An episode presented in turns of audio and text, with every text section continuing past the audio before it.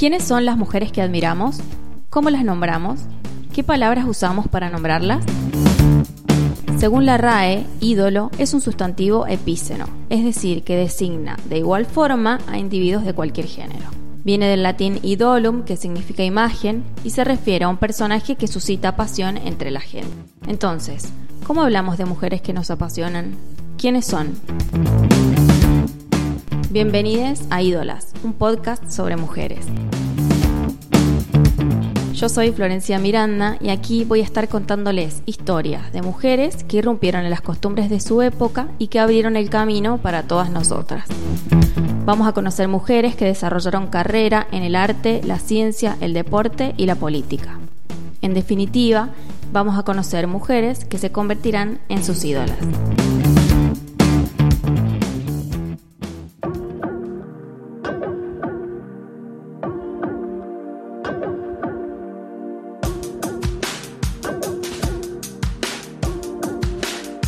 Poetizar el sentimiento con las palabras es lo que busca Yu Xiwa cuando escribe. Cuando no estoy feliz, lo escribo, y las palabras son básicamente una expresión de mi estado de ánimo en ese momento. Yo no escribo para demostrar algo. Nunca proyecto un tema o cómo abordar un poema.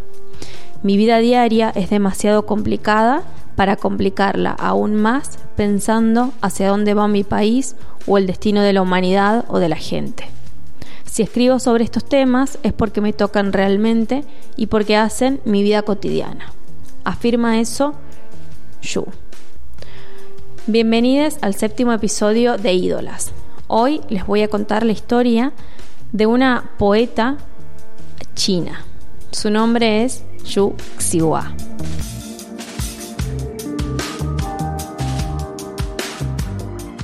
Yu nació en una pequeña aldea en China en 1976.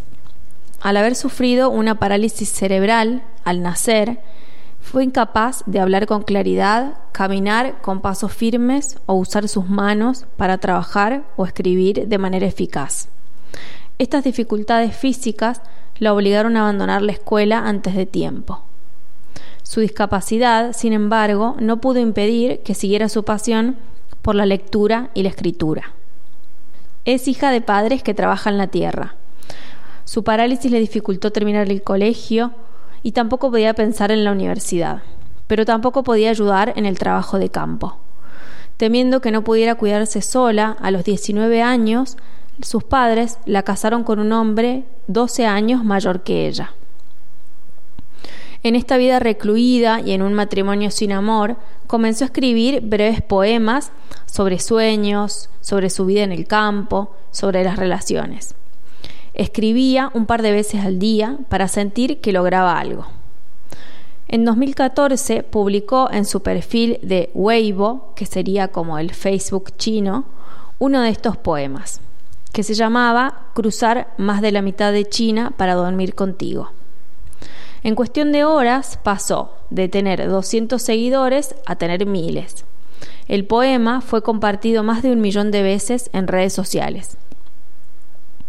Algunas de sus líneas conmovieron y escandalizaron a su país. Así pasó de ser una mujer con una vida común y corriente a una de las poetas chinas más leídas de todos los tiempos. Sus textos empezaron a recibir mucha atención y en noviembre del mismo año, la revista Xikan, que es la revista más importante de poesía en China, publicó una muestra de sus poemas.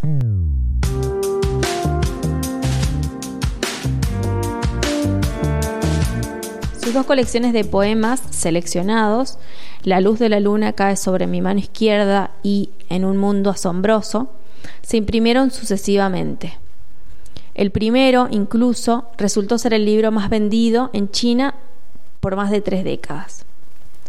Hasta la fecha, Xu Xiwa ha publicado tres volúmenes de poemas, una colección de ensayos, una novela autobiográfica y ha recibido varios premios prestigiosos de poesía y literatura en China, como por ejemplo en 2016 el Premio de Literatura Campesina.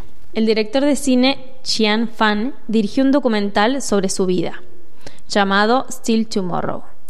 Con este ganó el premio del jurado en el Festival Internacional de Documentales de Ámsterdam. El largometraje se centra en cómo lidió con la separación de su marido, que no solo le era infiel, sino que también la maltrataba. Incluso, después de contraer matrimonio, ella permaneció en la casa de sus padres porque su marido trabajaba en la ciudad y allí no había nada para hacer para una mujer como ella con discapacidad. La fama, entonces, le otorgó la independencia económica que necesitaba para llevar a cabo lo que más ansiaba, divorciarse. En 2017, el New York Times la incluyó en la lista de las 11 mujeres más valientes del mundo. Un año después se vio envuelta en una polémica cuando uno de los poetas chinos más respetados, conocido como Xixi, la acusó de no escribir poesía que reflexionara sobre temas políticos o sobre el destino de la humanidad y que ni siquiera hablara sobre la miseria de la vida rural. Ella respondió que la vida rural nunca le había parecido miserable y que su problema o su interés estaba en vivir en lo más bajo de la sociedad y seguir con la cabeza alta. Se puede decir que Yu Xihua ilustra una transformación, una evolución, pese a la censura del gobierno y las limitaciones constantes en China.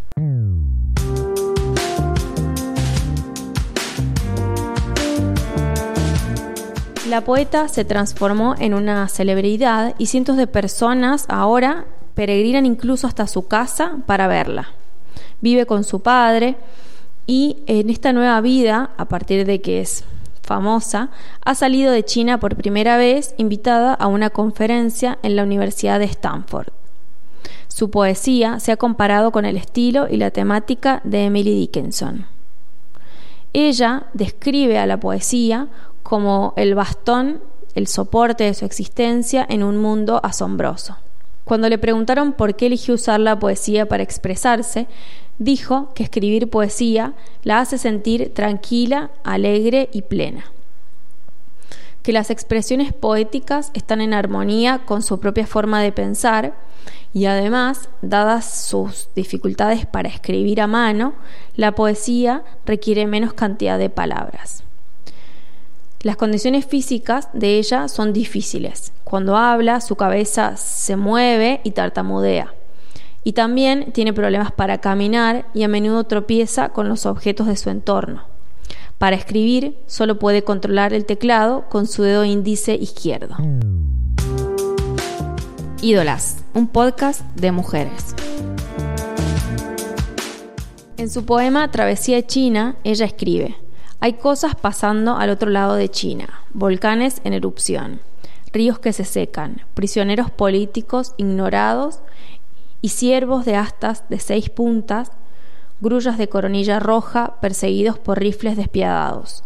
Pero yo volaría por el tren bala para dormir contigo, pasando innumerables noches hasta el amanecer. Como ese, sus poemas son abundantes en símbolos e imágenes derivadas de sus experiencias en la vida rural.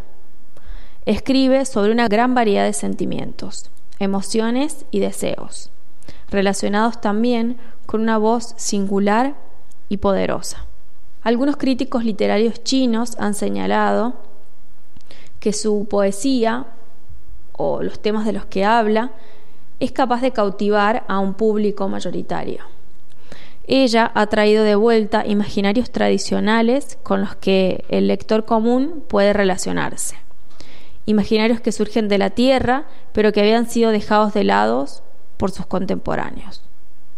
Se podría decir que las obras de Yu representan un triunfo en la renovación de la poesía china moderna. Yu reconoce que algunos lectores acuden a su poesía porque están fascinados por las historias que rodean su vida como campesina discapacitada, más que por la profundidad espiritual o la belleza artística de su poesía. Por eso, una vez dijo que en el orden de sus identidades personales, primero es mujer, después campesina y después poeta.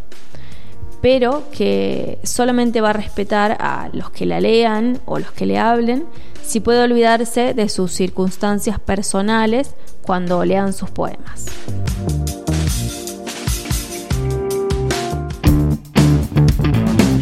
Ídolas es producido por Góndola Podcast. Escucha todos los episodios en gondolacontenidos.com.ar, Spotify o la app de podcast que más te guste.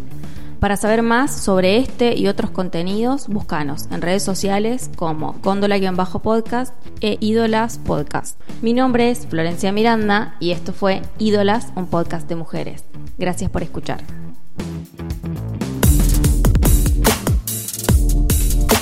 Estás escuchando Góndola. Elegí qué llevar a tus sentidos.